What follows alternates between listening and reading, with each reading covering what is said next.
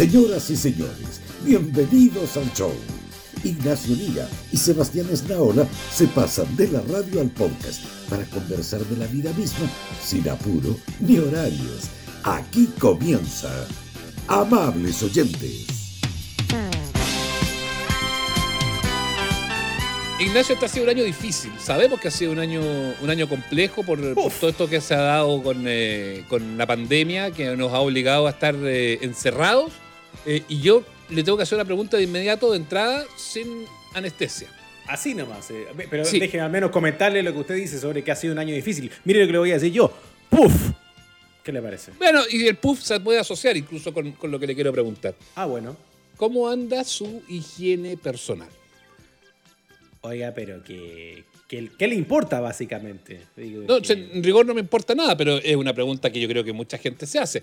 Sí. Eh, Ignacio, ¿no se ha bañado todos los días religiosamente desde que estamos encerrados o medianamente encerrados como en el último tiempo? Mm, sí, es que tiene que ver con... Yo entiendo para dónde va, porque los biorritmos en pandemia y el encierro fueron cambiando, entonces la higiene no es la misma. Si uno se baña todos los días y se lava todos los días todas las partes eh, eh, porque tiene que convivir con los demás y de pronto pasó a encerrarse solo. Corte esa weadita del WhatsApp. ¿Quiere? Ah, ¿Quién? por la cresta. Usted, pues. ¿Yo? ¿Quién va a ser? ¡Tatán! ¡Tatán! Le suena. Ni escuché. ¡Tatán! ¡Tatán! Sí, sigue sonando. Ignacio, ¿me puede responder la pregunta, por favor? Porque está puro dándose vueltas en, en, este, en este instante. Y yo le hice la pregunta directa. Usted me empezó a hablar del biorritmo, me sí. empezó a hablar de no sé qué wifi, y yo lo que le estoy preguntando es cómo y anda. WhatsApp también. Su higiene personal. Mi higiene, le quiero decir en estos momentos que está mejor. ¿Mejor que cuándo? ¿Mejor que antes de la pandemia o mejor que no. el pic de la pandemia? Mejor que en el pic de la pandemia. Mejor que hace unos meses de la pandemia. Eh, sí, yo reconozco hidalgamente y con eso también represento a millones. Porque hablo, hablo por la señora en la casa, hablo por ese señor que no tiene voz en este programa. Eh, estuvimos más bien escasos de jabón, reacios al agua, un poco de rulo. Esa sería como otra, la otra pandemia, la pandemia que nunca conocimos y que nunca expresamos, ¿eh? pero era otra pandemia, el, el mal olor. Sí, era por, yo creo que una serie de factores. Ya, sumemos a, al encierro natural y el hecho de que la necesidad bajaba, porque ya no tenía que estar todos los días con alguien y a lo mejor uno se aguanta más el olor a aleta si no tiene que estar con otras personas, ¿cierto? Entonces. Puta, pero, pero yo ya, es que es bueno, es bueno ese punto. Porque un gente dice, ah, yo no huelo nada, y que es cierto que uno no huele, sus propios olores los siente distintos a los olores ajenos. Sí. Pero igual ya llega un momento en que el hedor propio también molesta, pues, Ignacio. Sí, estamos de acuerdo. O sea, uno se aguanta más, pero no es que uno no huela. Por eso el, el, Barça, el, y perdón que lo diga así, porque es todo lo contrario a lo que significa, pero el fresco de raja que dice, no, yo no huelo a nada cuando me baño un par de días. No es eso. Lo que pasa es que está más acostumbrado a su propia pestilencia. Mm, pero sí, sí, huele cuando está con los demás. Entonces, para cuando uno ya no se aguanta, ha llegado a un, a un pic eh, impresentable. Entonces, eso es una cosa. Se pierde la obligación de estar con los demás, por lo tanto te relajas. Eh, y además, pero nuestro te, pico de pandemia. Usted vive solo. Usted vive sí, solo, porque, solo. porque por eso eh, eh, lo detengo ahí, porque usted vive solo, por lo tanto no tiene eso. Pero quienes vivimos con más gente, tenemos como un cotidiano que nos obliga en el fondo a no, mm. a no necesariamente ser tan cochinones. Porque sí. igual viene la jefa y te dice, oye, pucha, está ahí ¿Te bañaste hoy día? Ay, pucha, no, no me bañé. Puta, mm. bañate. Cuando te dicen así, bañate, es como, bueno, ya está claro. fétido, pues. Sí, no es una invitación, no es una sugerencia la que te están, es una, una orden de, directamente del, direct, del, directorio. No, pero claro. yo, yo incluso tengo testimonios muy cercanos, muy reales, de gente que vive en pareja o en familia que también se anduvieron relajando con la higiene. O sea ya. que el mismo ejercicio, no, pero, sí. pero de a dos, dos hedionditos. Ah, pero así como consensuado. Porque yo, yo también he tenido mis días de relajo. No te voy a decir que es una cosa sí. sagrada, que todos los días era a las 8 en punto de la mañana. No. Pero uno sabe solito cuándo ya tiene que volver a la ducha. Eh, claro. Y, y, y, vuelve. Porque además, yo creo que en, en invierno era un poquito más simple. Eh, pero ahora en verano, eh, que hace calor y que aquí en la zona central ha hecho harto calor, es más complicado esto de pasarse un día en banda, po. Sí, pues se nota más. Entonces, por eso digo, como nuestro pic de pandemia ocurrió además en invierno, era un poco más fácil dejarse estar. Incluso se daban entre la gente que vivía con más personas estos pactos de no agresión. Una cosa me parecía así como, puta, vamos a, almorzar los dos y, ya, los dos comemos ajo, digo, para que estemos en igualdad de condiciones, ¿me cachai? Convengamos que nosotros por mucho tiempo una cosa así. en la hora del taco, que conveníamos que podíamos ducharnos después del programa y que llegábamos muchas veces talco. Sí, pues uno, uno, uno aparecía así y, nada, pues era, e, estaba, estaba medio dicho, estaba era un, pacto de caballeros, por así decirlo. un pacto de caballeros y uno, y uno se supone, se supone que, o sea, si un invitado, obvio que uno se perfuma, y tampoco era de todos los días, o sea, había días que obviamente uno se bañaba eh, eh, a primera hora, pero si un día a lo mejor estabas más flojillo, querías dormir 10 minutos más, bueno, te iba y tal con nomás. Eh, ahora, una cosa es que uno no se bañe, y otra cosa es la higiene del hogar. ¿Cómo está la higiene del hogar, Ignacio? No, esa también mejor. sí, todo mejor. la ruma, la ruma de plato, la ruma de plato a mí me tiene enfermo y convengamos que uno también es parte de ese, de ese problema. O sea, no se puede, nadie se puede salir, pero en una casa donde viven cinco, eh, pucha, en un día ya se te armó la ruma de plato. O sea, te descuidáis un poquitito y ya te quedó la cagada en la cocina. No, sí, yo te cacho eso, sí. Lo, lo que pasa es que yo creo que también fui eh, subiendo un poco más el nivel a partir de, la necesidad nomás, porque así como el calor hace que uno inevitablemente se tenga que lavar más, porque ya no se aguanta lo mismo con estas temperaturas, eh, también estar un pelito, un poquitito más relajado, ¿qué ha significado? Que de vez en cuando más personas lo van a venir a ver si usted vive solo. Entonces, en este hogar donde estuve yo nomás, yo y mis otras personalidades, eh, hoy he recibido unas cuantas visitas. Y eso significa que tenéis que de vez en cuando pasar el pañito, po, Claro, pues tenéis que pasar el chapelo, el pañito, la aspiradora esta automática, alguna, alguna cosa. Ahora, claro. Barro poco, pues trapea. A mí igual, igual me da risa porque estábamos todos histéricos con, ay, lavarse las manos, el amonio cuaternario, y toda la y, resulta que al final de cuentas era todo bien de pantalla porque no, no tenía mucho que ver con la profundidad. Ahora hay unos que son cochinos per se. Eh, no necesariamente son cochinos, son cochinos por, la pandemia. Mm. Fíjate que salió un estudio en Inglaterra de una empresa de muebles que se llama Hammonds. Eh, ah, Hammond, de Albert Hammond. No, no creo, porque no es con D final, sí que es con S. NS. Ah, sería, sería bueno que tuviese también así un pitutito, porque como la música no estaba muy buena como negocio este año. Pero podría haber sido, ¿te imaginas si sido una fábrica de cecina? Cecina Hammonds. Habría sido mejor incluso. Mejor todavía, claro. Pero no era de cecina, era de mueble. Y fíjate que este estudio de, de Hammonds da cuenta de que el 30% de los ingleses, el 30% de los británicos, lavan las sábanas, la ropa de cama, solo ¿Qué? ¿Qué? ¿Qué? No, dígalo. Ha develado que un 30% de los británicos lavan la ropa de cama solo una vez al año. Una vez al año cambian las sábanas. Bien. pero ¿cómo bien, Ignacio? Qué asquerosidad. Bien. Pero, ¿cómo, no, pero ¿cómo, no lavan, ¿cómo cambian la sábana o lavan la sábana? Porque para lavarla tienes que sacarla una vez al año. No hay nada más rico que meterse en la cama con una sábana limpiecita, estiradita, recién planchada. ¿Sabe lo que es eso? ¿Sabe lo que es eso? Conciencia ambiental.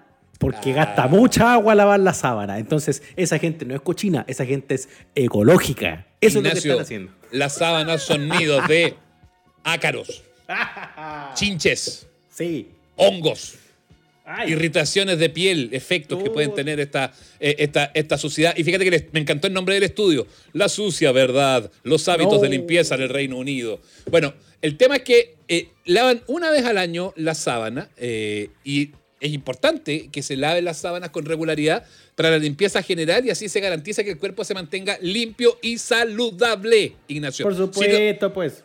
Si no lava las prendas con frecuencia, se corre el riesgo de contraer una infección o simplemente oler mal. Así de simple. Lava las prendas y lava las presas. Son cosas que van de la mano. Son cosas que están ahí. No, yo estoy jodiendo con esto de la ecología. Si a mí me parece una asquerosidad que un tercio de los británicos lave la ropa de cama solo una vez al año. Ahora, yo mm. imagino que eso significa que los otros están un poco más, más no sé, más acorde. Ahora, la lavan dos dos veces, claro, el otro dice, no, ay, qué cochino, yo en cambio la lavo dos. Eso igual es muy asqueroso. Es profundamente asqueroso si la lavo dos veces al año.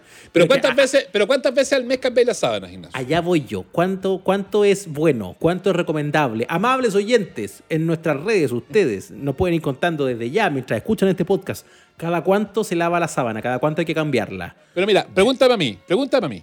No, preguntar a usted. En su casa, en su casa donde se hace muy bien el aseo, no por Sí. usted, por supuesto. Sí, Eh, por eso, pregúntame a mí, pregúntame a mí. Ya, ¿cada cuánto? No tiene idea. No tengo chucha idea cada cuánto No tiempo se cambian las sábanas acá. No tiene idea. La ropa limpia aparece doblada por arte de magia en tu casa. No me doy cuenta, no me doy cuenta cuando se cambian las sábanas. No, la mandíbula de arriba, este, weón. Qué horror, weón. No hace si para, nada. eso, si para eso tengo tercerizado los servicios. No sabe cómo aparece la ropa doblada, planchada, perfumada. Es un acto de magia. Son como los elfos de Harry Potter. Para eso tengo tercerizado los servicios. Eh, el servicio tercerizado. Y, cuan- y cuando no lo tenía tercerizado, usted se lo tercerizaba a su mamá. Si usted lo vistieron hasta los 24. Servicios tercerizados, punto. No da lo mismo cómo y cuándo. Mm, pero Servicios tiene que estar al menos- tercerizados, señor. Al menos consciente de los ritmos del aseo en su casa, pues, señor. Si no, ¿Qué ¿cómo va, a poder, ¿cómo va a poder saber entonces cuando algo está bien hecho? Si no tiene idea cómo aparece la sábana limpia en la casa. Siempre está bien hecho. Siempre está bien hecho. Ahora, ahora una cosa que tú dijiste antes, eh, tenés toda la razón. A ver.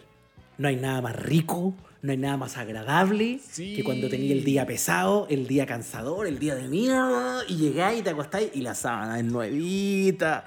La Rico, sábana está recién cambiada. Oye, que habrá cosa más penca que esa sábana de mala calidad a la que se le hacen pelotillas. Oh, qué desastre, loco. Sí, sí. Es lo peor, güey, la sábana que se le hace pelotilla. Puedes dormir toda la noche como tocando las pelotillas y es como. "Ugh". La, la que se lavó mucho y se gastó. Ahora, yo no sé cómo lo hacen estos ingleses chanchos, weón, ¿eh? porque eh, resulta que eh, ya, una vez al, al año cambiáis la sábana. inevitablemente, por muy limpio, por muy pulcro que uno sea, por muy aseado, y me da la sensación de que estos señores no lo deben ser tanto, pero por tan aseado que uno sea, sí o sí, el hecho de pasar, no sé, por cinco o seis horas acostado a la hora que tú duermes en la cama, si es que es lo único que haces, descontando Mm, si duermes mm, una mm. siesta y todo eso, hace que inevitablemente el olor corporal se vaya eh, eh, eh, adicionando a, la- a las telas. Y pasa de repente, seguramente que uno se acuesta y solito siente que la weá tiene olor a poto. O que tiene olor a cabeza la almohada. Pero insisto, para cuando ya se lo haya uno, para cuando uno Es encuentre la es, mucho. Es bien tarde, pues, porque Mm. eso no, no te lo habría dejado pasar ningún contacto estrecho o ni tanto con el prójimo. Ahora seguimos sin responder la pregunta. ¿Cada cuánto es un ritmo aceptable de cambio de sábanas? No sé, pues, pero tú, pero tú que vivís solo, ¿tenías un, un timing o la cambiáis nomás cuando, cuando se te cantó nomás? Como que no, no, yo voy, yo tratando de fijarme, pues si a mí igual me gusta dormir con sábanas fresquitas, pero también no puedo estar lavando todos los días, pues hay que buscar un punto medio. ¿Pero cuánto será? ¿Una semana? ¿Diez días? ¿Quince? ¿Un mes? Yo creo que es un poquito más de una semana, pero es menos que dos. ¿Ah? Ah, como Es 10 días. Digámosle unos 10 días. 10 días al cambio de sábana. Voy a revisar al tiro si todavía no estoy mal. A lo mejor estoy mal. De repente, mucho antes y me estoy pasando de cochino y se lo estoy diciendo así. Pero es que hagamos un estudio, po. Hagamos un estudio. Cambia las sábanas hoy día y después vuelves a cambiarla y nos dices para el próximo capítulo o el subsiguiente, cuando corresponda, eh, cuándo es eso. Pero tengo más datos, Ignacio, de esta encuesta. Ah, ya, ya. Tengo más datos de esta encuesta. La sucia verdad. Los hábitos de limpieza del Reino Unido. Eh, porque. Ignacio, los blue jeans, ¿cuánto te duran a ¿Me duran en la vida? Mucho. pues, no, no, no, no, no. mucho los De, jeans. de- de uso. O, o Ah, te lo no, pon- pero es que- la, la postura y los mandáis al lavado al tiro. La mezclilla se lava muy poco. No, no, no. no. Claro, la mezclilla, la, mezclilla se lava, poquísimo. se lava menos que el pantalón de tela y se lava menos. Menos. En general, el pantalón de tela también te aguanta un poco más. Tampoco es que lo usáis una vez, salvo que te manchí. No, no es como que a la postura y se va al lavado. Pero centrémonos en los blue jeans, como decían los abuelitos. Los Los pecofil. pecofil. Los pecofil. Como dicen, el blue jean. como dicen lo- lo- los gringos, los vaqueros. Claro, no, yo mi, mi pantalón Balros, mi parada 111, autoridad en jeans, te lo lavo, qué sé yo, cada dos meses, no sé. Qué asco, Ignacio, pero ¿cómo cada dos que- meses? si Yo pensé que, que- me decís cada dos semanas. ¿Cómo, cada, dos, meses? ¿Qué No, han pero si la color mezclilla se lava poco. Pero ¿qué han color a bola? Las cuestiones, ¿cómo te lo laváis? No, pero Dos, no sea- una vez. no sea Ay, tonto, porque yo no los, no, pero yo no los uso todos los días, pues señor. Y además, ¿usted cree que yo tengo puro par? No, pues uno va alternando, pues. Usa Bueno, mucho pero, jeans. Pero dos posturas ya han lavado, pues Ignacio. Dos posturas ya han lavado, ¿qué más? Si, fu- claro, si fueran dos posturas seguidas, claro, al lavado al tiro. Pero uso uno, después lo vuelvo a usar otra vez, mucho después, y ahí puede haber pasado ya dos meses. Y ahí uno Ay, que en realidad hay que Ignacio, tiene. Ignacio tiene una pieza de closet, tiene, más supuesto, ropa que. Yendelin, que Yendelin Núñez, güey. No, sale ropa para allá. de Sex and the City. No, sale para allá. Bueno, los británicos, tengo el número, tengo el dato, Ignacio. A Dos, dos de cada diez Es decir, el 18%, aproximadamente 18%, admitieron que lavan los blue jeans una vez al año. Y el mismo día que lava la sábana. Todo junto, weón. Puta que asco. Pero, weón. El mismo día de lavado. Oye, los ingleses o son muy cochinos o nosotros somos muy limpios y muy escrupulosos. No sé, no entiendo.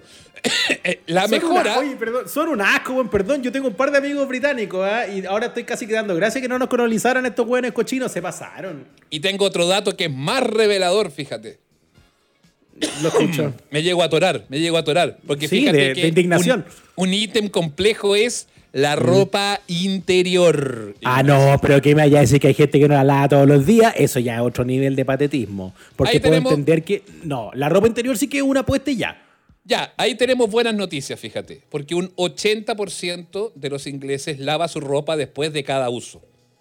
Pero el problema, es que, el problema es como- es que nos queda un porcentaje grande de hombres que llega a un 25% y mujeres que llega a un 13%, las mujeres son más limpias que los hombres, que lo Sí. hacen después de uno, dos, tres, cuatro. No, lo hacen después de cinco usos. Usan cinco veces los calzoncillos, los calzones y recién ahí los lavan.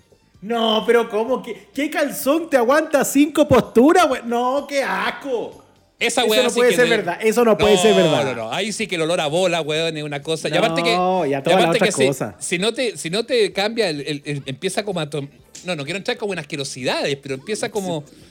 No, no, no se puede. No mire, se puede. sí, yo entiendo para dónde va. Las texturas cambian. Producto Claro. de, digamos, la, la dinámica de fluidos. Pero, ¡ay! Eh, asco! ¡Ay, Ignacio, no diga la palabra fluido! Que me da Hay que sacárselo con espátula. No. ¡Ay, asqueroso! No quiero de eso.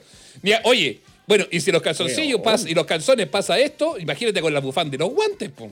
No, pero eso sí que no lo agarran, no la sacan jamás. Y, y ojo que ahí agarra de agarrar cualquier bicho. Sí. Lo- Sí, bueno, Hammonds dice eh, que A- hay que mantener. No, Hammonds, la empresa esta que hizo la, la encuesta, dice que se le hace un llamado a los gringos, sobre todo a los ingleses, después, ahora, sobre llamado. todo con el teletrabajo, con el hecho de que se quedaron en la casa, que se pueden posponer los lavados, pero no debe ser. Es decir, que debe reservarse tiempo para renovar la ropa y usar siempre prendas limpias todos los días, incluso si se trabaja desde la casa. Es decir, basta de la cochinada del teletrabajo, de no bañarse, de saltarse las duchas y de no cambiarse la ropa.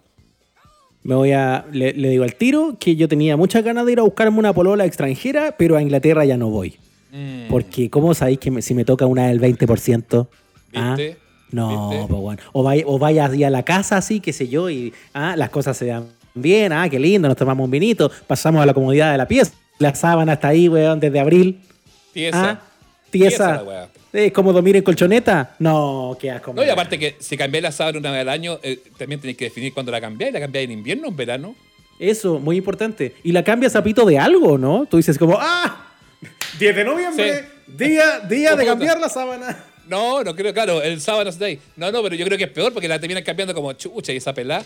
No, pues feo también. pues, A, a lo mejor es la gente es, es ese tercio de gente que tiene menos acción entre las sábanas. Porque yo creo ser. que si tú tienes una vida sexual más o menos activa, weón, no te puedes Ay. dar ese lujo, pues, weón. No seas ¿Qué vaya a hacer? dijiste sexo. Aquí hemos hablado puras cosas ay. lindas y ahora dice sexo, qué sucio. Porque hay gente que cambia la sábana más que en marín. Que, que- que yo creo que bueno, también hay yo presumo, yo presumo que en los hoteles cambiarán las sábanas diariamente en Inglaterra. ¿no?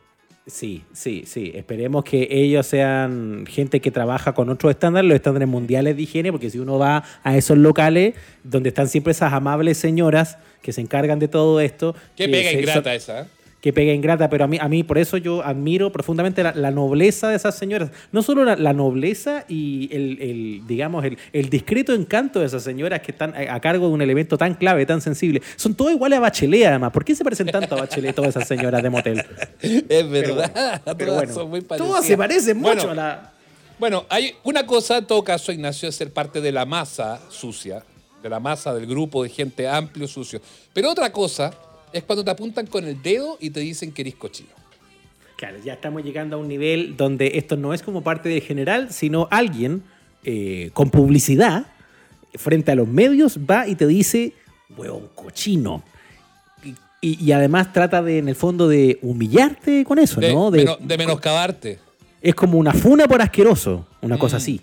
Mm. ¿De quién estamos hablando? Del señor Phil Collins. Uh, Pero ¿por qué al tiro dice... Ahí entra la música de Phil Collins. claro, entra ¿Pero la por qué música de dice? Phil Collins. ¿Por qué dice... ¿Cuál podemos poner? Su sucio. su, su, Su sucio. Su sucio. Su, su sucio. Ah, bien, bien. Ay, El pela- de- de- ah, su, su sucio. Oh. Mira, el pelado Collins, yo me tincaba así, de, de puro prejuicioso que es uno. ¿ah? ¿Se Pero- que cuan- cuando uno le dice, no, no, se me acuérdese que- tincaba? Acuérdense que nosotros nos, car- nos carga Phil Collins. Hicimos una campaña al respecto en, en- en cierta radio en la que trabajábamos, ¿se acuerdan? Sí, porque nos tenía un poco chato. Ya. Yo sé que aquí a, a- a nuestra barra ochentera, que cree que la mejor weá que le pasó fue el año 88, yo, yo sé que, que esa gente ama a Phil Collins y, y no conocieron nada más, ok. No, no, no, no, no, no les quiero cambiar la opinión. Pero a nosotros nos carga un poco ya por, por, por mamón, por repetido, porque yo creo que se abusó. Ta, ta, ta, ta, tu, tu, tu, tu. Basta Sí, de eso. Se abusó de su catálogo y de sus tambores y tal. Ya, pero ok. Lo- lo- a esta altura lo- le tenemos un- un- Pero ve- algo de cariño, pero, pero sí, ve- ahora. Pero ve que Mm. el problema mayor es separarse. Volvemos a, to- a la génesis de los problemas siempre son las separaciones. Porque Sí, tengo la noticia. Phil Collins, Ignacio se separó. Cuénteme. Pero hace 12 años, pues, señores, una no noticia esto. No, bueno, no- pero entonces, ¿qué estamos, ¿pero qué estamos hablando? Demos vuelta a la Ah. página. Entonces, una noticia pésima esta que seleccionamos. No, porque estamos hablando de eh, las dificultades de las relaciones que terminan mal y de los recortes acumulados que hacen que hasta 12 años después se pueda seguir sacando la ropa sucia. Literalmente sucia. La ropa sucia, ya sabemos, lo hablamos antes, se lava en casa Sí. una vez al año, pero se lava. Sí, y Phil Collins es británico, así que parece que era de esos. Ah. Porque lo están acusando de cochino. Entre otras cosas. Mire, la historia, la historia igual. eh, Pero, eh, que, pero perdón, ¿la ex mujer lo está acusando de cochino? La ex mujer lo está acusando de cochino. feo. Qué Es muy Una, feo. una sucia jugada esta. Una, una sucia movimiento. Lo que pasa es que, mira, Phil Collins y su, y su ex mujer, Oriane Sebey, así se llama, eh, estuvieron casados. sí, claro, dice como- tiene una Y ahí que, que está como comida. Sebey, Sebey. Sebey. Eh, ¿Sabe qué? Julia, Julia Parado. Chao, no me importa. Orián Sebey. Orián Sebey. Phil Collins y la señora Orián Sebey estuvieron casados por nueve añitos nada más, no mucho. Ah, pero igual, más que usted. Che, bueno, Y más que yo la primera vez. más que usted la primera. Bueno, bueno, no es tampoco. No, ¿qué- No es ¿quiénes, somos nosotros para juzgar? Nueve añitos, claro, pero es que esta era la segunda ya de Phil Collins. Ah. Ah, va- va- vamos matizando. Estuvo Ya. casado del 99 al 2008 Ya. y esa separación terminó muy requete contra mal. Ya. En su momento, hace 12 años, fue el divorcio más caro de la historia de Gran Bretaña. Ya. Ya, entonces, con un lío judicial y batalla y la mansión, porque usted sabe que el pelado la cortaba con cincel, entonces... Tata, tu, tu, tata, tu, tu, tu, tu, tu, tu. entonces Con esa weá robó ese pelado. Muchas, muchas lucas gra- gracias a cosas como esa. Entonces, eh, eh, tenían ahí la, la- la- la- la- la- un- una historia que era terrible porque se separaron y fue un divorcio recontra caro. La mitad de todos los millonarios viene de, de Phil Collins. Y luego, el 2015, se reconciliaron. Qué estupidez más grande. Ahí está el problema. Phil Y Collins tuvieron- volvió- Dime que tuvieron un hijo. Phil Collins volvió con la ex, volvió con la ex. Y fue un desastre porque ya le había pagado 20 millones de dólares por una casa en Miami, 50 por otra mansión en otra parte de Europa. Entonces era un desastre. Entonces resulta que este, esta vuelta, este remember, por así decirlo, ¿Mm?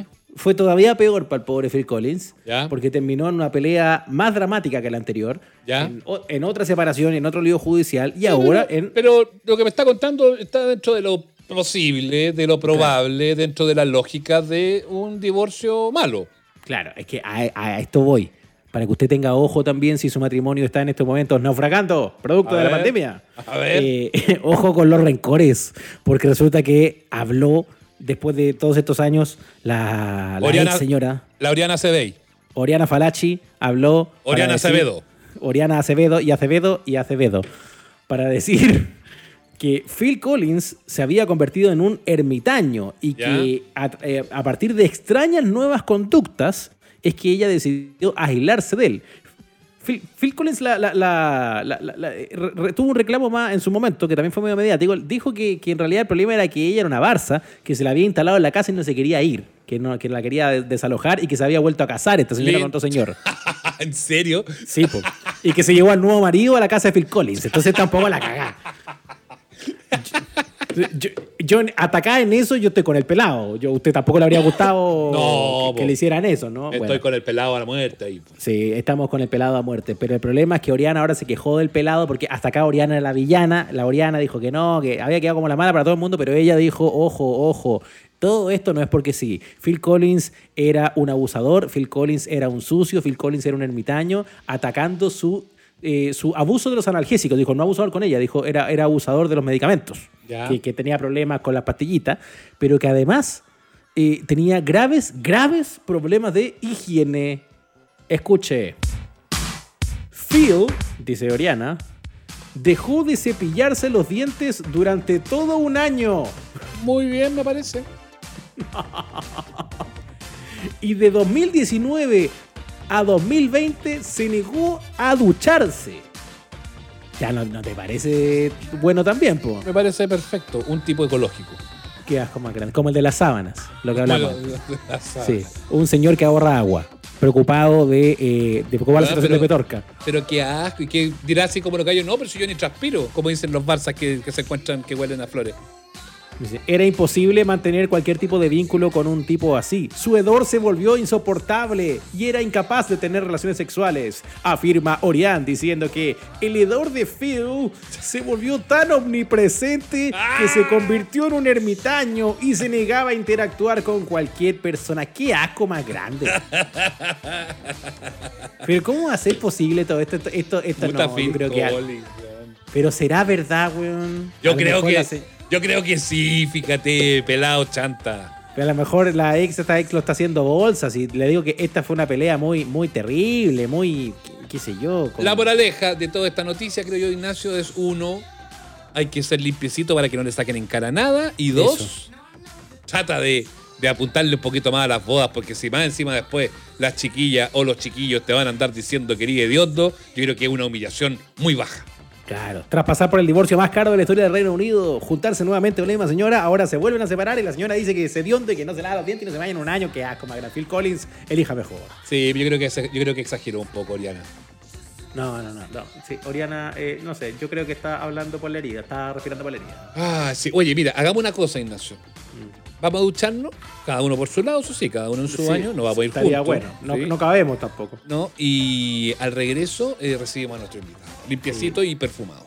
Ventile además este locutorio porque no, podemos recibir así a las visitas. última, última cosa, ¿habrá una weá más hedionda que los locutorios de radio, weón? En general, oh. hablo en general, en general. Sí.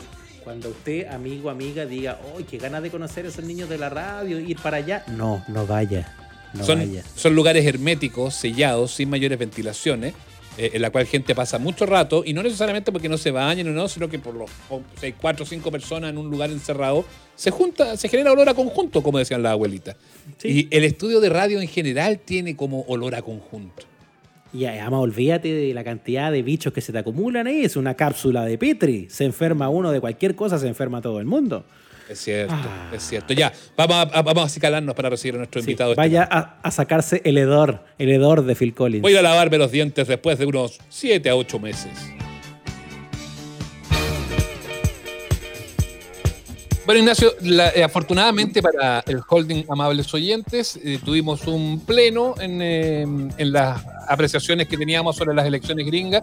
y es divertido, ¿ah? porque grabamos justo el día que se estaba haciendo la elección eh, y muchos de los que ustedes pudieron escuchar se dieron cuenta que grabamos tres escenarios, porque como no se sabían los resultados, grabamos tres escenarios distintos, uno con Trump ganando, uno con Biden ganando y uno con la incertidumbre. Y al final de cuentas, Nacho, como que todo ha sido más o menos como un mix de todo, porque hemos tenido de todo un poquitito en estos días. Es muy divertido, o sea, el chiste donde nosotros poníamos los tres escenarios al mismo tiempo, en el fondo es verdad, porque se están dando los tres escenarios a la vez en Estados Unidos, donde la gente que sigue a Donald Trump sigue jurando que Donald Trump ganó, Biden por su lado, y también la clase política que empujó esa victoria van por el mismo lado y al mismo tiempo uno puede advertir que eso significa incertidumbre pese a todo. Entonces uno empieza ya a, pensar que esta película se está volviendo más compleja porque hay que tratar de adivinar cómo viene la mano con la transición en esto que todavía es una democracia en los Estados Unidos. ¿Va a conceder finalmente la victoria de Biden, Donald Trump? Va a irse de, la Casa Blanca pataleando, como amenazaba de que me van a tener que atacar. el, reality ese que hacía así, you fire. claro, como en el famoso reality del aprendiz, entonces, eh, pucha, tenemos que empezar a traducir esto. Eh, y lo digo no solo desde el inglés, sino traducirlo a, términos que podamos entenderlo mejor con alguien que entienda nuestra idiosincrasia, si nos explica esto es lo que están metidos los señores allá. Es así, vámonos a Filadelfia. Allá está Juan Carlos Cruz, periodista chileno, eh, muy conocido por eh, distintas situaciones, de las cuales también vamos a estar conversando, por supuesto, en, este, eh, en, esta, en esta edición de Amables Oyentes, pero ahora en esta parte nos vamos a centrar justamente en esta, en esta situación que están viviendo los latinos y cómo está dado esta, esta elección allá en los Estados Unidos. Juan Carlos, gracias por estar con nosotros, un abrazo grande. Nos costó muy caro el satélite, así que estamos felices de tenerlo. Oye, gracias Seba y gracias Nacho. Yo puedo colaborar con el satélite también, sí, como somos amigos. Muy bien. Está bien. Pero ¿qué te, puedo hacer una donación. Es fantástico, fantástico. ¿Qué te, qué te pareció? Lo, vámonos a lo del sábado primero. Partamos por ahí, el momento en que ya eh, las grandes cadenas de televisión gringas dieron por ganador a Joe Biden, eh, salió todo el mundo a la calle, te vimos, de hecho, te vimos en varias notas de televisión acá en nuestro país, que tú ahí estabas dando también tu punto de vista, eh, celebrando con mucha alegría. a mí me llamó mucho la atención a propósito de esas notas ahí en, en, Chilevisión, que fue la, donde tú, al menos yo te vi, no sé si tú también eres en otra, que en otro momento, Mónica Rincón entrevistaba a, gente en la calle y decía, eh, eh, siento que por fin puedo respirar. Y claro, a lo mejor alguien que viene bajando de Júpiter dice, pucha, que le ponen color, pero da la sensación de que para mucha gran parte del mundo latino tenía que ver con eso también, ¿no?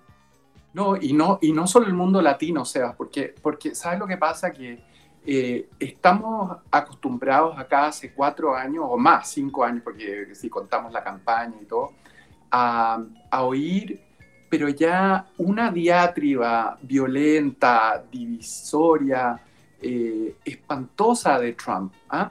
eh, que, viene, empezó así, bueno, empezó mucho antes, pero empezó cuando dijo que, que los latinos, los mexicanos que venían para acá eran todos unos violadores, drogadictos, en fin, unos insultos que, que claro, a, a, los latinos, otro se pegaba, eh, mira, raciales, eh, cosas raciales, eh, cero, cero empatía.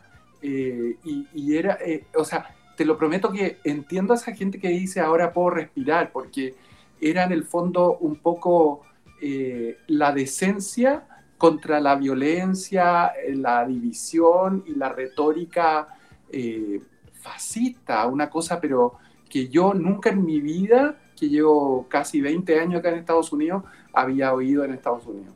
Claro, porque ella no tiene que ver con las posiciones republicanas o demócratas, que es la clásica división de la política norteamericana. Es la personalidad de Donald Trump y esta retórica, como tú dices, que, es bien violenta y que se manifiesta en, muchas situaciones que, que, se dieron puntuales. Pero aquí quiero atajar algo al tiro. La retórica parece que no fue suficiente para sacar a Donald Trump del poder, porque eso es una retórica que atrae a muchos eh, adherentes, a muchos votantes. Y a Donald Trump incluso lo vota eh, parte de la comunidad latina o afroamericana, aunque evidentemente no son todos. Pero ¿cómo se explica entonces esa gente que lo sigue apoyando y, qué le cuesta entonces el puesto a Donald Trump? Mira, eh, primero sorprende la cantidad de votos que sacó. Sacó 70 millones en el voto popular y Biden sacó 75 y tantos millones, ¿no? Eh, o sea, igual en el voto popular gana Trump. Acuérdate que acá es por colegio electoral y todo el cuento, eh, que es una complicación tremenda, pero es estado por estado. Eh, pero, pero, ¿sabes qué? Impresiona también el establishment republicano, los senadores republicanos, que, que todavía le, le, están haciendo la pata. o sea, sorprende una tradición republicana, eh, republicana en el sentido de republicana de democracia, eh, eh, enorme en este país, y los senadores republicanos como están como al servicio de Trump. Y es impresionante ver eso como que le tienen un miedo y un terror a cualquier cosa que es, es abismante, es realmente abismante. ¿Y ese miedo va, de la mano, crees tú, justamente de eso, de la masa popular que tiene detrás de él el propio Trump?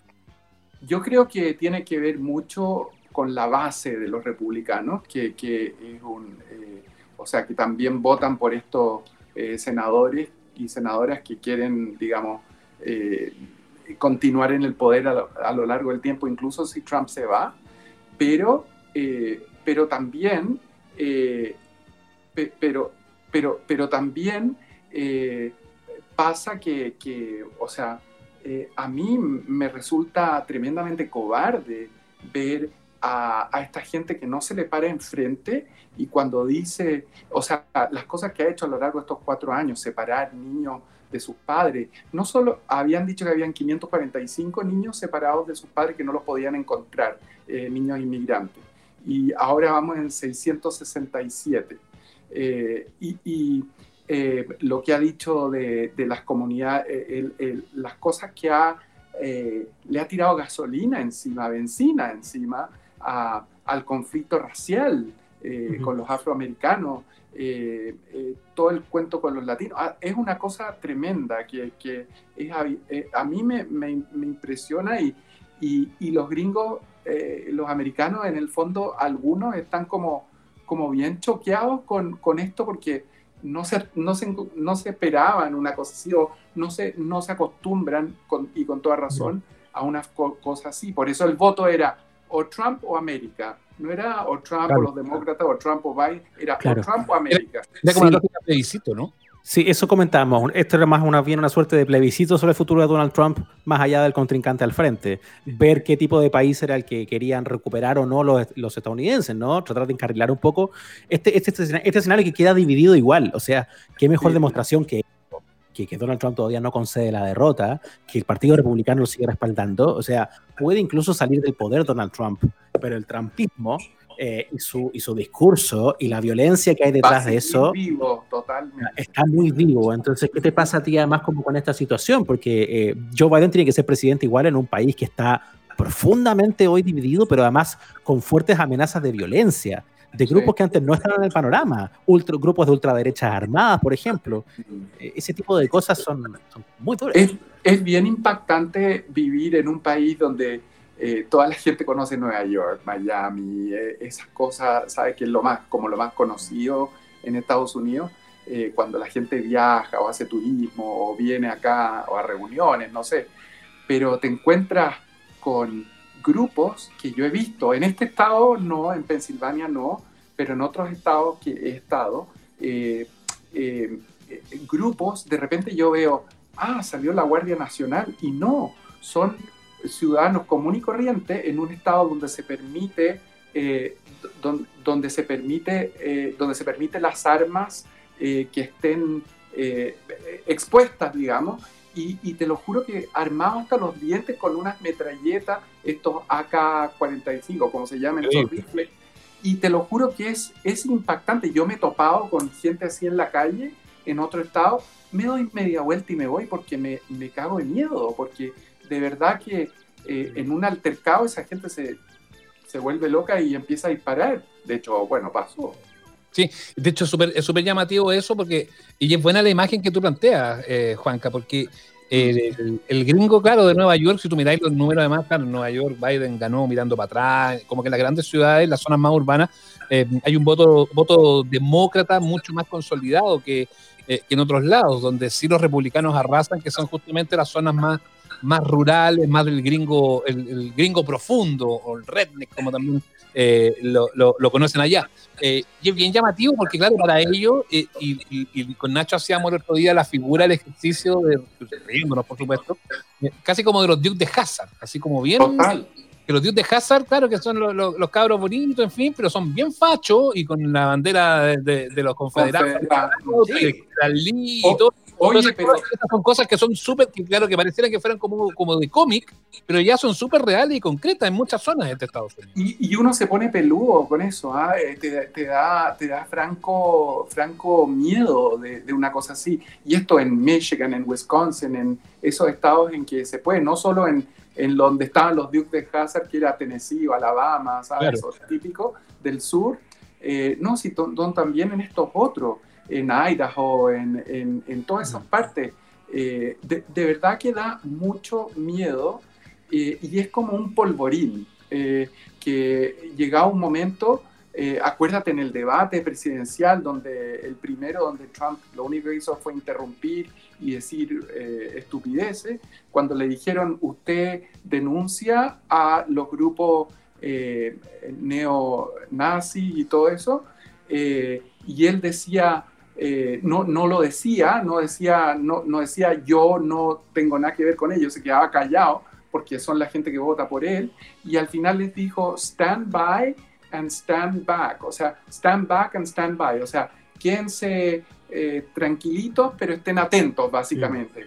Y eso ayudó a que estos grupos tuvieran un resurgimiento de gente que quería entrar y, o sea, realmente eh, es bastante como espeluznante que uno no, no se imagina. Estas series que uno ve en mm. televisión, el, el, el, diario de la criada, o cómo se llama esto, el Handmaid's Tale, todas esas cosas, que, estas distopias que uno dice, y sin embargo no estamos tan lejos. Es que en el fondo, desde la posición del presidente de los Estados Unidos, que además es el comandante en jefe, que tiene el poderío ejecutivo, el militar, hay muchas cosas encarnadas en la figura del presidente de los Estados Unidos por además las características del país. Eh, cuando tú no haces como la condena explícita al movimiento violento, la otra opción es el apoyo. Digo, no hay muchas medias tintas acá. Y así como tú mencionas esa frase del debate que fue famosa, recuerdo en algún momento también de choques muy álgidos entre manifestantes y estos grupos de ultraderecha armados cuando habló de que había gente buena en ambos lados, que también es una frase muy famosa. A propósito de, oiga, ¿por qué usted no condena eh, a estos señores herederos del Ku Klux Klan que están en la calle? Neonazi, eh, todo eso. Sí, sí, derechamente neonazi. Entonces, ese, cuando yo te hablaba antes como de la, la, América de Trump, la América que no se va a ir para su casa, se va el presidente, pero no se va este, este grupo que ya se siente validado, eh, plantea un escenario súper difícil. Entonces, aquí yo te quería reiterar la pregunta que hacía al inicio. ¿Qué finalmente es lo que termina costándole el puesto a Donald Trump? Porque no fue suficiente todos estos años de, de, provocación algo pasa acá que es, que es lo que lo saca del poder. Es la economía, es el manejo de la pandemia.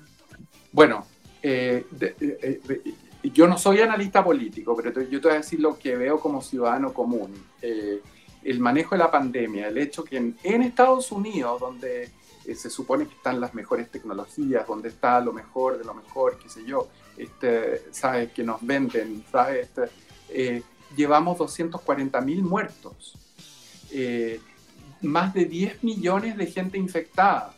Y Trump no hace nada, o sea, de hecho ya va como en el tercer eh, em, eh, problema de infección en la Casa Blanca, porque lo obligan a usar máscara, qué sé yo.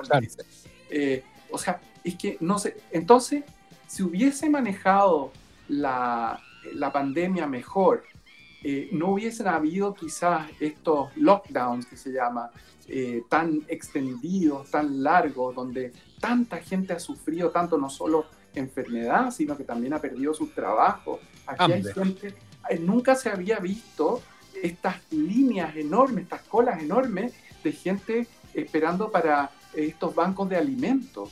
O sea, de verdad que eh, aquí el, el, el, eh, el, país del imperialismo de los malls y de, la Coca-Cola y todo, viendo esta gente sufriendo y oye, son eh, blancos, negros, eh, asiáticos, latinos. Mm. Aquí no, no, hay, no, no, discrimina el sufrimiento acá. Sí. Tristemente pasó eso, se democratizó, se democratizó la miseria y veías estas filas para los bancos de alimentos de gente que a lo mejor antes nunca hubiese estado en esa posición. Pero nunca, y entonces eh, eso más, primero eso, después ya la gente agotada de oír esta diatriba eh, violenta y, horrible. O sea, ya la gente está sufriendo suficiente para que encima te metan toda esta cosa espantosa que te agota. O sea, yo soy fanático de las noticias y, por mi trabajo y todo tengo que estar súper al tanto de las guerras comerciales con China, de las tarifas que nos pone Europa, eh, los problemas que tengamos con latinoamericanos de acá de Estados Unidos. Eh, y, te lo prometo que tengo que ver las noticias, pero de verdad que a veces termino pero angustiado y agotado, de verdad.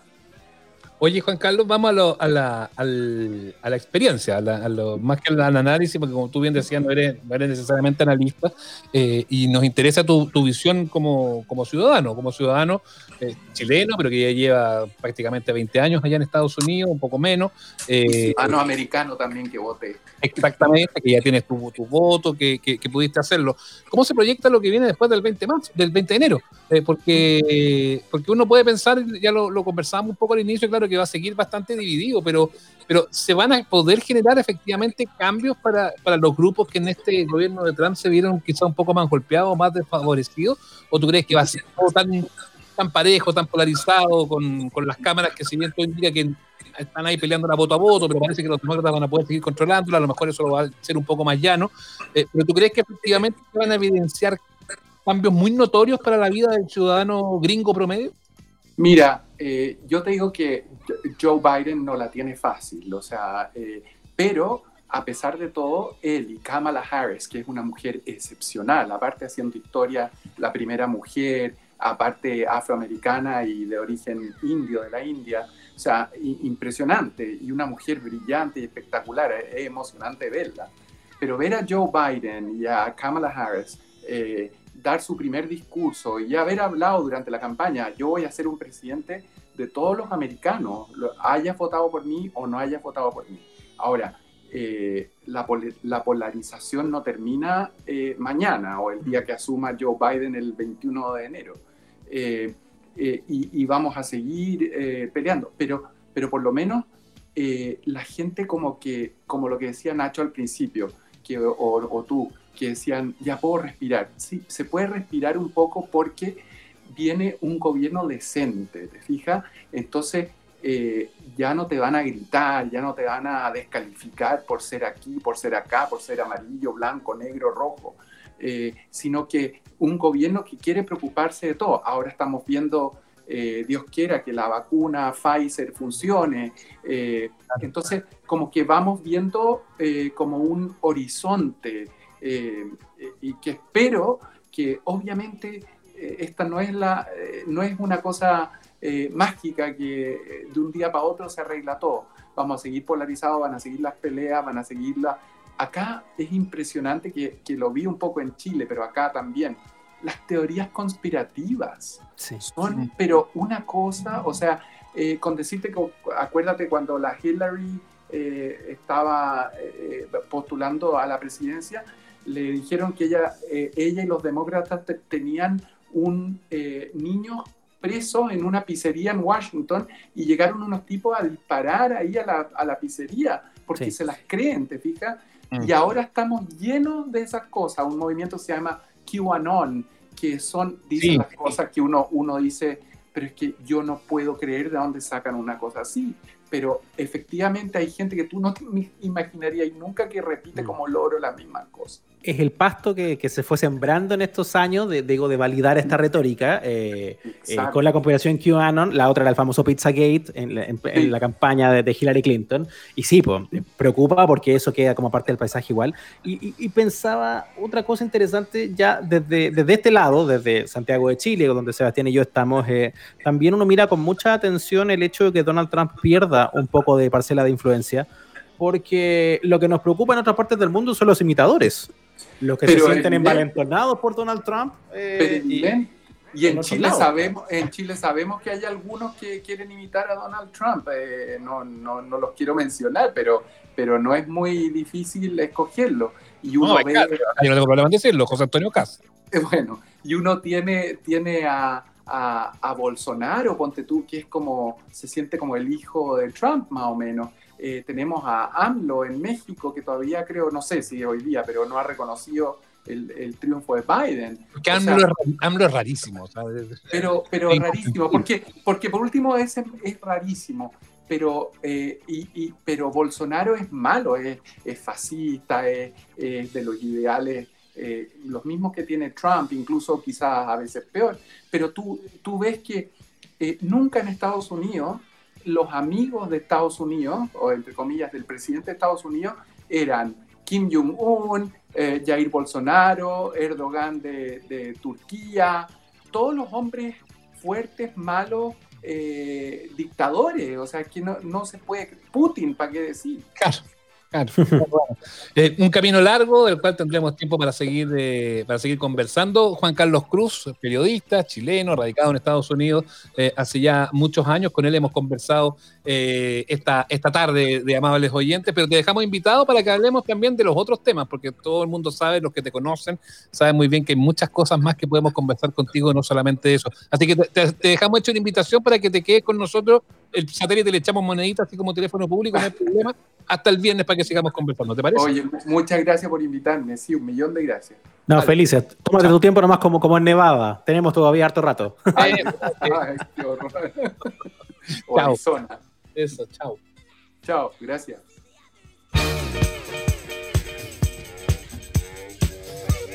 Escuchas, amables oyentes, con Sebastián Esnaola y Nacho Lilla. Bueno, Sebastián Enaola, amigos y amigas, amables oyentes, público de la Quinta Vergara. ¡Tutun! En este escenario recibimos la presencia internacional de un hombre que nos ha deleitado con una vida de canciones. Todas esas son lindas cosas que este año que viene no vamos a escuchar. ¿Por qué no tener viña? La municipalidad de Viña del Mar, liderada por Virginia Reginato y los canales concesionarios, anunciaron un acuerdo para que la versión 2021 del Festival Internacional de Viña del Mar no se haga. Ha sido oficialmente suspendida. ¿Y qué vamos No a hacer hay- en febrero? ¿De qué vamos a hablar? ¿De qué vamos a hablar toda una semana en febrero? Bueno, no vamos a hacer nada. No va a haber gala, no va a haber. eh, No, la gala, la gala sí que ya está media año menos. Acuérdate que no hubo gala el año pasado por el estallido. Es verdad, pero la gala, cuando había, era el evento más visto del año. Sí. Toda la gente que se hacían A los hueones con, no, yo no la veo, ¿cómo A mí- se te no. ocurre? Es que eso te iba a decir, porque leí en las últimas horas desde que se conoció esta noticia en redes sociales, mucho de eso, ay, se suspendió Viña, qué alegría, na- nadie lo siente y todo. Bueno, el Festival de Viña siempre fue muy visto, eh, y nunca dejó de ser mu- muy visto, y todos los eventos aledaños y los programas accesorios de Viña y las galas y los aquí Hotel O'Higgins o Vive Viña o no sé cómo se llaman, siempre fueron de los productos más exitosos del año. Así que no se hagan los hueones, no se hagan. ¿Para qué empieza a desconocer como que usted, ay no, yo no, mentira? Incluso cuando odiaba a Viña lo veía igual para tener algo que hacer, para tener de qué hablar Mm. al otro día con la gente, porque usted es así, hipócrita. Hipócrita, es verdad. Y todo alguna vez fuimos al Festival de Viña. Ya lo hablamos hace algunas semanas. ¿Te acuerdas Sí, cuando, cuando pues. empezó esta noticia que contábamos de, de nuestras experiencias en Viña y que también hablábamos de esas noches perversas? Pero eh, yo creo que igual eh, algo se va a tener que hacer como en esa semana, pues no sé, pues. Cantaron, podrá, en Viña, cantaron en Viña un día con Antonio, no sé. Sí, por unos videos del Bombo Fica, no, eso ya se ha hecho, así, ar- archivos, pero. eh, un- y un festival más chico, un Viñita. O sea, si lo hace, yo creo que si lo hace un canal, otro canal, lo hace el Mega o no sé, así como el Festival de los Picados, como una cosa así, Mm. yo creo que es un golazo, fíjate. le va a ir bien. El que, el que agarre esa ventana con lo que puedan, sí, pues sí, todo esto obedece, por supuesto, a intereses de salud, de las condiciones sanitarias, de pandemia, se está tratando de evitar los eventos masivos, entonces igual no me parece una mala señal, yo creo que pero era lo obvio que pasara. Yo, creo que se, se hizo poco esfuerzo, Ignacio. Debo, debo plantearlo. Obviamente, festival como lo conocemos, imposible. Mm. Pero perfectamente tuviste todas estas campañas que se hicieron en, el- en los momentos más complejos de la pandemia, no sé, pues de Global Citizen y todo eso. Eh, a lo mejor se podría haber hecho un compendio en un par de noches con artistas nacionales, incluso con algunos de afuera que pudieran venir. Pero en esa lógica, pues, en la lógica de, de- de grabados en, en- en Viña, eh, a lo mejor adosado a una campaña de recolección de fondos pa- para la vacuna. eh, no sé, no, te- no tengo idea. Estoy puro, estoy, estoy recitando poesía al aire, ¿no? porque no es algo que haya tenido ni muy meditado ni, ni nada. No, sí entiendo. Un Viña Online como que te sirviera para mantener el programa de televisión, aunque no se hiciera eh, la convocatoria masiva en la misma Quinta Vergara. Y a lo mejor no con seis noches, sino que con un par, de un sábado a otro sábado, no sé. Pero mantener un poco ese, ese espíritu y profundo. Y con eso, pues, o sea, si tú tuviste, no sé, pues, el- el- a mí me, me impresionó mucho en, en la última de Global Citizen que se hizo, que era con fondos directos para el tema de, de investigación por la vacuna y eso. Eh, no sé, pues Miley Cyrus cantando en el Rose Bowl de- en, en Estados Unidos, totalmente desocupado, sola, se- parada al medio de la cancha. Con una gran producción técnica y con una calidad notable, o sea, súper bien hechito, po, ¿cachai? Pero apelando un poco a esa, como a esa lógica, como a la lógica de hacer algo distinto y a lo mejor podríamos haber tenido a Pato Renán en el Muelle Vergara.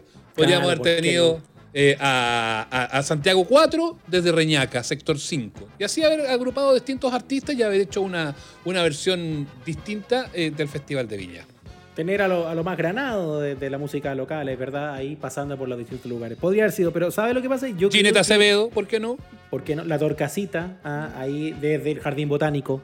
cantándote. Claro, claro, Bonito. claro. Los guasos quincheros. Sí. Los guasos de Algarrobal, desde Algarrobo. Mira. Mira qué bien. Los, los guasos quincheros desde algún regimiento cercano, ¿por qué no? Sí, Obvio. ¿por qué, por qué Sí. no? Por supuesto, sí. Tito Fernández, desde el patio 2, ya no importa.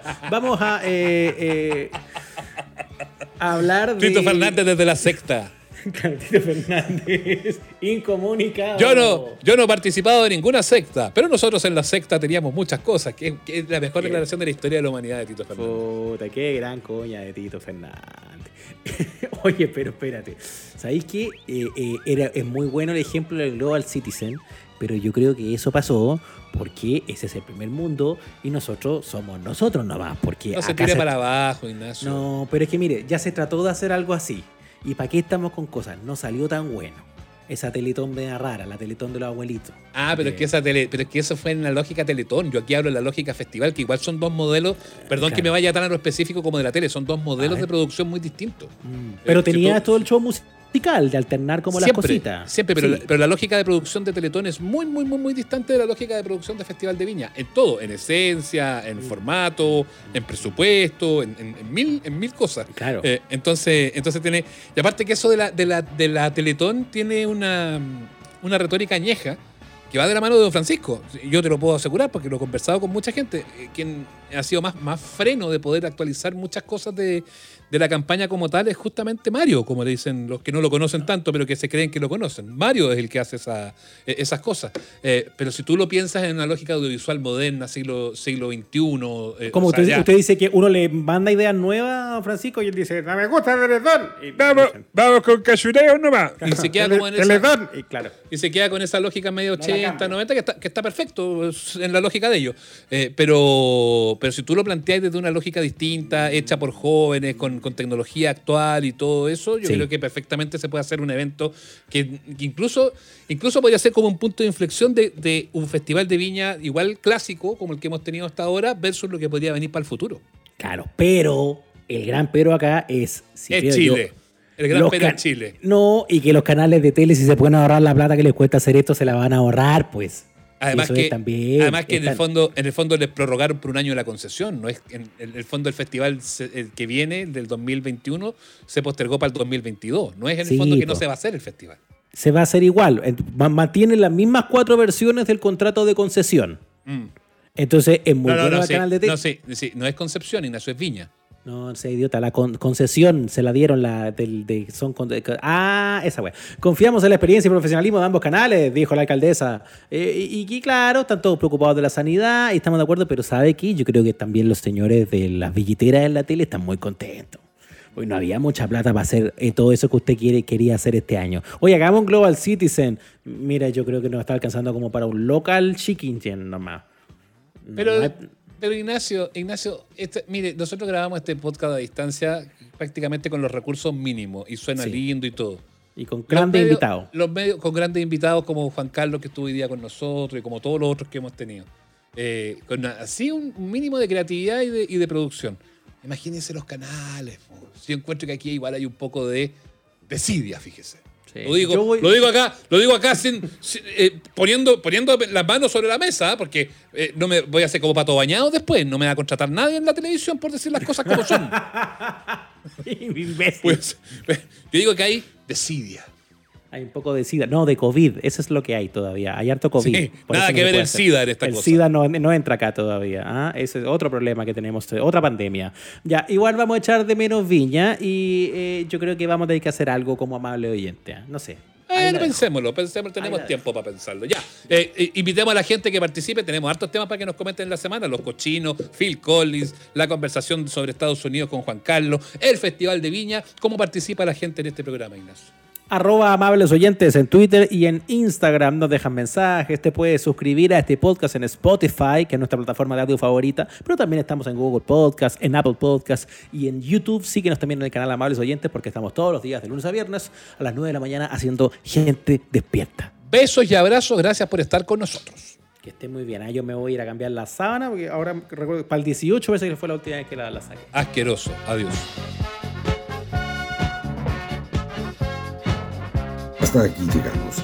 Nos reencontramos todos los domingos en el Instagram Live y los miércoles en nuestro capítulo de estreno. Somos los amables oyentes. Suscríbete a nuestro canal en Spotify, Google Podcast, Apple Podcast y en nuestras redes sociales.